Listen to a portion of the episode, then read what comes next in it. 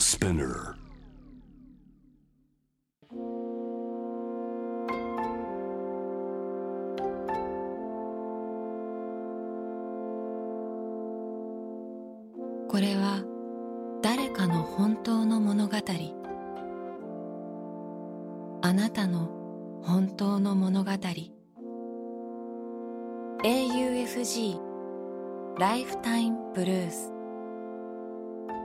This program is brought to you by au フィナンシャルグループ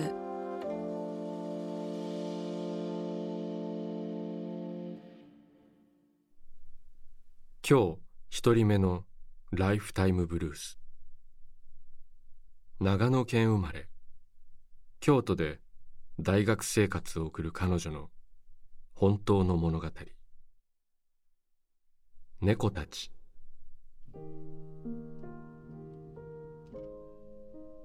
4月から大学生になりました。大好きな長野を離れて一番恋しいのは実家の猫たちです。よくゲロをする猫。年寄りでトイレじゃない場所でうんことおしっこをする猫など実家ではずっと個性豊かな猫たちに囲まれていました。私は猫のうんこを気づかずよく素足で踏んでいました。ぬちょって感覚がそれはもう最悪でした。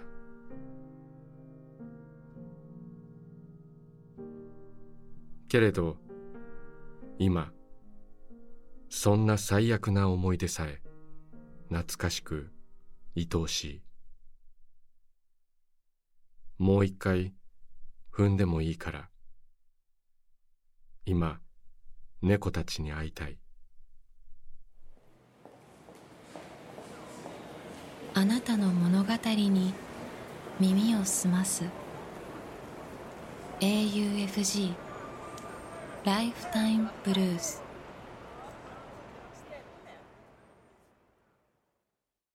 今日二人目のライフタイムブルース。1970年群馬県高崎市生まれ。千葉県習志野市で会社役員をする彼の本当の物語。アベック優勝中学に入学してすぐの5月に校内バレーボール大会がありました。2つの小学校から生徒が集まる中学校で大人数のクラスが6つもありました。最初どこのクラスも雰囲気はギクシャクしていました。クラス全員の名前も覚えきれない。そんな時期のバレーボール大会には学校側の生徒たちの親睦を深めようという意図がありました。でも生徒の方はきっと誰もが面倒に感じていたはずです。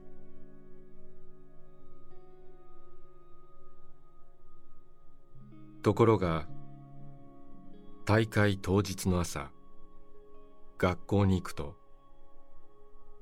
クラスみんなの気持ちが一変します。教室の黒板に大きく「目指せアベック優勝」と書かれていました。アベックって何？と誰かが言って教室がざわつきました。誰が書いたのだろうとその犯人探しを始める人も。そんな中野球部の佐藤君が黒板の前に立ちこう言いました犯人探しとかやめてアベック優勝しようぜ。その瞬間クラスが一つになったのを感じました。そして私たちのクラスは本当にアベック優勝したのです。男子も女子もお互いを応援しどんな窮地でも仲間を信じ学年で最も運動がダメそうな我がクラスが勝ち進みまさかのアベック優勝を果たしました。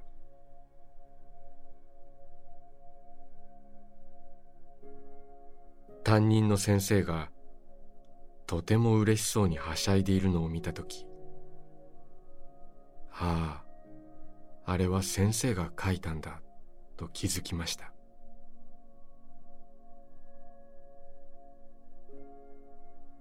言葉だけでクラス全員の意識が変わるというこの体験は今でも時々思い出します。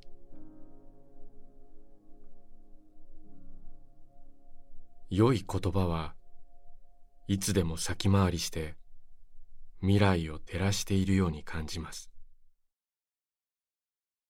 そんなに先の未来ではなくなんとなく身近な未来を。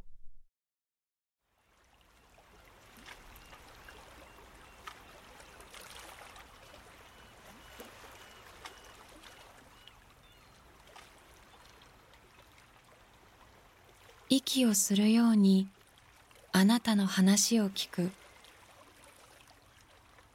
AUFG ライフタイムブルース今日三人目のライフタイムブルース。1975年福岡県生まれ。世田谷区在住会社員の彼女の本当の物語。ニューヨーク。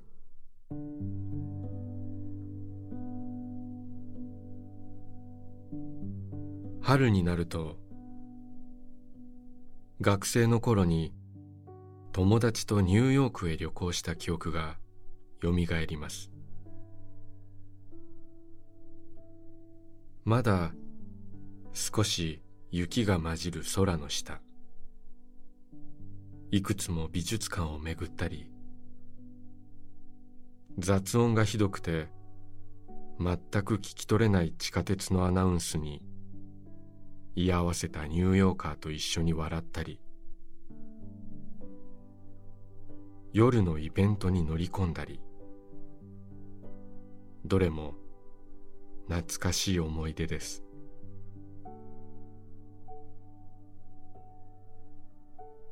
そして忘れもしない最終日の一日前それぞれ思い思いの過ごし方をしようとなって私はなんとなく映画館へ足を運んでみました。何を見ようかその時の気分で選びいざスクリーンへ向かうも案内するスタッフが見当たらず右往左往。私のスクリーンはどの部屋なのか分からず困っていると。突然私のチケットをひょいと取り上げた男性が「こっちだよ」と手招いてくれるではありませんか。なんだスタッフいるじゃんと思いながらついていくとすでに劇場内は暗く予告が始まっていました。席まで案内してくれた彼に「ありがとう助かったよ」と伝えるとなぜか彼も近くの席に座りそのまま一緒に映画を見ることに。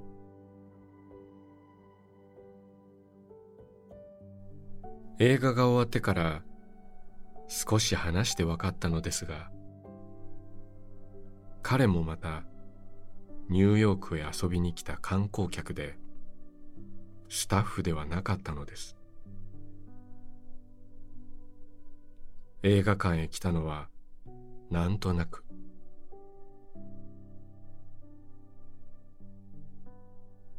ポルトガルの家具職人だという彼は日本にも来たことがあるそうで。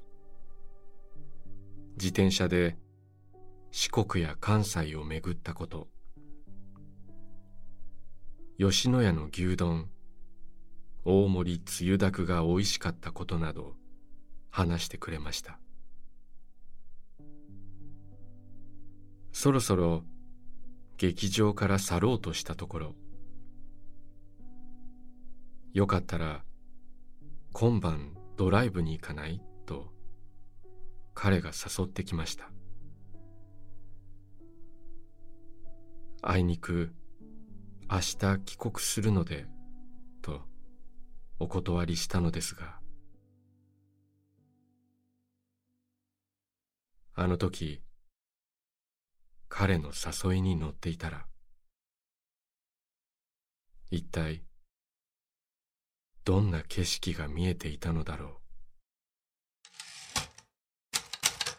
う。AUFG ライフタイムブルース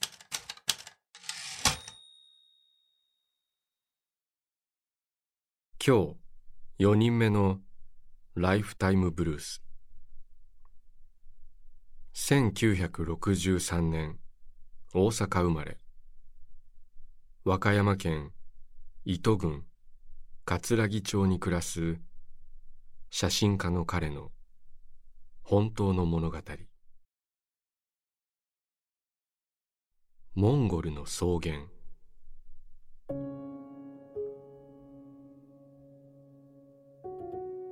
1995年。1月17日未明。僕は阪神・淡路大震災を引っ越してまだ3ヶ月の大阪の自宅で体験した。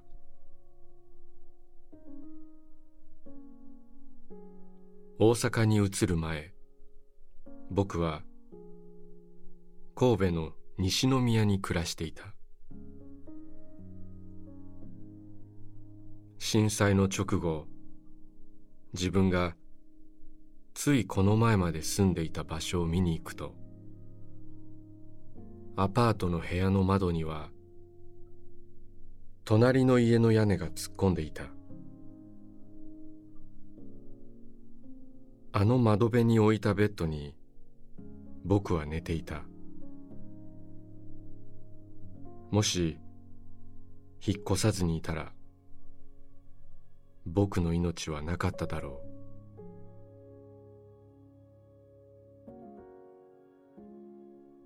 震災をきっかけに自分の命があるということが実は奇跡であることを知った。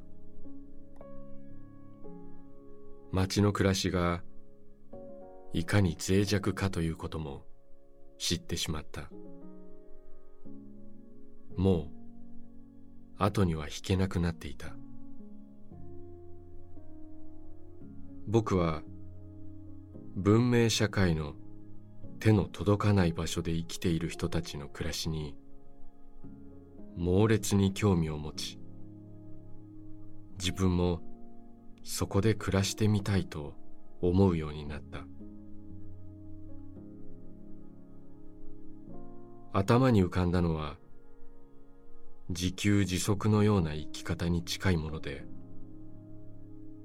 例えば先住民や遊牧民の暮らしだった。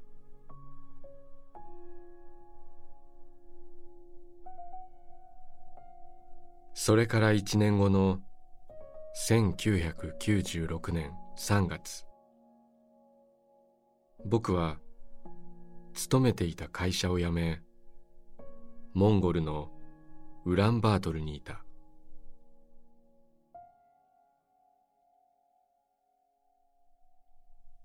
滞在期間は3ヶ月。ウランバートルで食料などを調達すると遊牧民のいる草原へと向かった。草原とは言っても季節は冬なので草はなく茶色の土漠とでも呼ぶべき大地が延々と続いていた。よく覚えているのは遊牧民の家族がいる場所に向かう車からずっと見えていた送電線だ。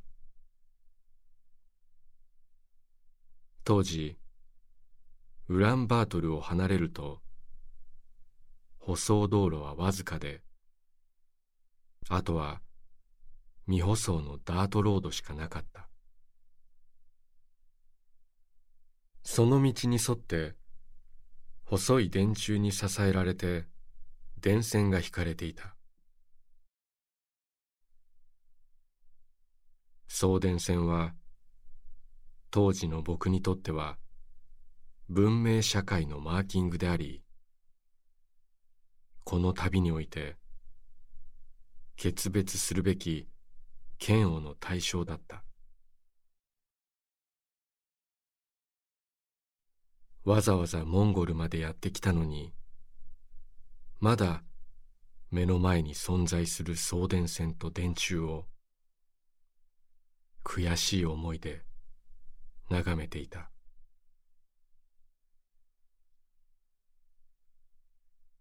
そしてその瞬間は突然やってきた。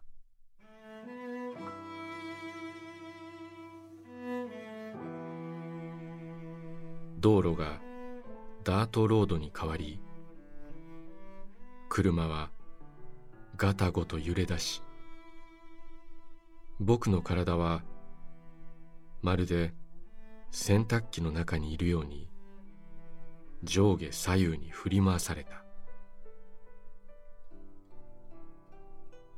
窓の外を見るとさっきまであったはずの送電線がなくなっていた。それどころか人工物と呼べるものが一つもない。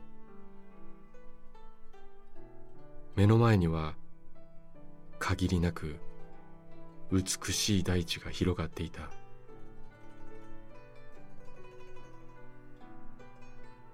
あの時感じた解放感を僕は一生忘れることはないだろう。その解放感あの感覚が忘れられなくて以来僕は辺境の地を選んでずっと旅してきた。その後遊牧民との交流は10年以上にわたって続くことになる。彼らと過ごした時間が教えてくれたこと。それは文明の恩恵がない世界を知ることは僕たちが心のどこかで密かに感じている不安や恐れを感謝と需要に変えるきっかけになるということだった。そして僕はそれをカメラで写真に撮りあるいは文章にして周りの人たちに伝えていこう。そう決心した。モンゴルでのあの体験は僕を今の世界へと導いた扉だった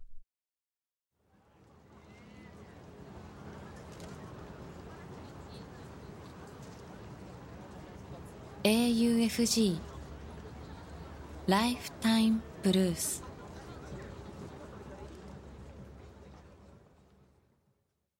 今日5人目のライフタイムブルース1983年岡山県生まれ。岡山で教育の仕事をする彼女の本当の物語。引っ越し。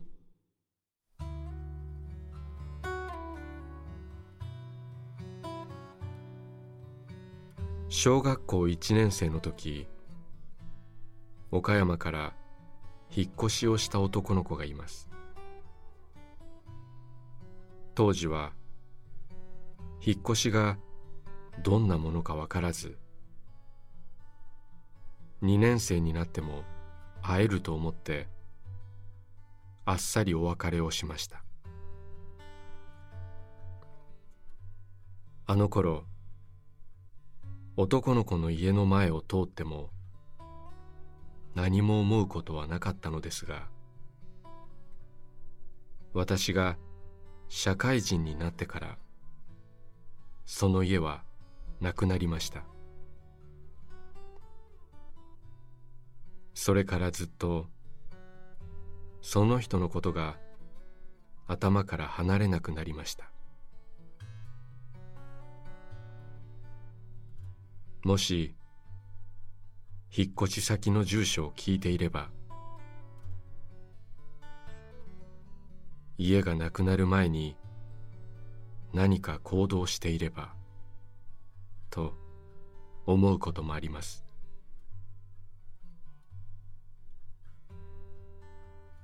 大人になり彼は今は医療関係の仕事をしていると人づてに聞きました。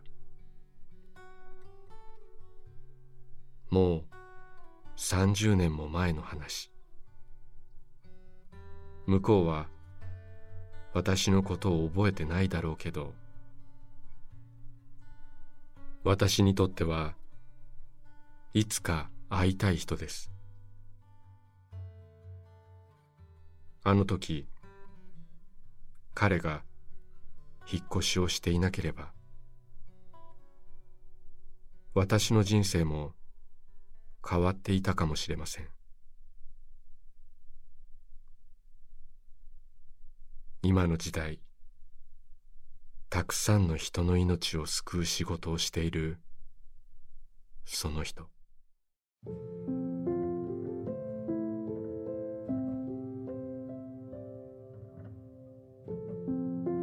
小田切城のナビゲートでお送りしてきました「ライフタイムブルース」いかがだったでしょうか？この番組では皆さんからのライフタイムブルース人生の物語を募集しています。職場や学校家でのちょっとした出来事から昔の忘れられないこと大切な出会い悲しい別れ家族恋人動物やペットのこと旅の思い出何でも結構です。本当の話。実際にあったことだけを書いてください。長さは自由。だいたい原稿用紙1枚から3枚ほど。400字ぐらいから1500字くらいまでという感じです。皆さんが送ってくださった人生の物語を毎週番組でご紹介します。応募方法詳細は番組ホームページを見てください。ライフタイムブルース。それではまたここでお会いしましょう。小田切長でした。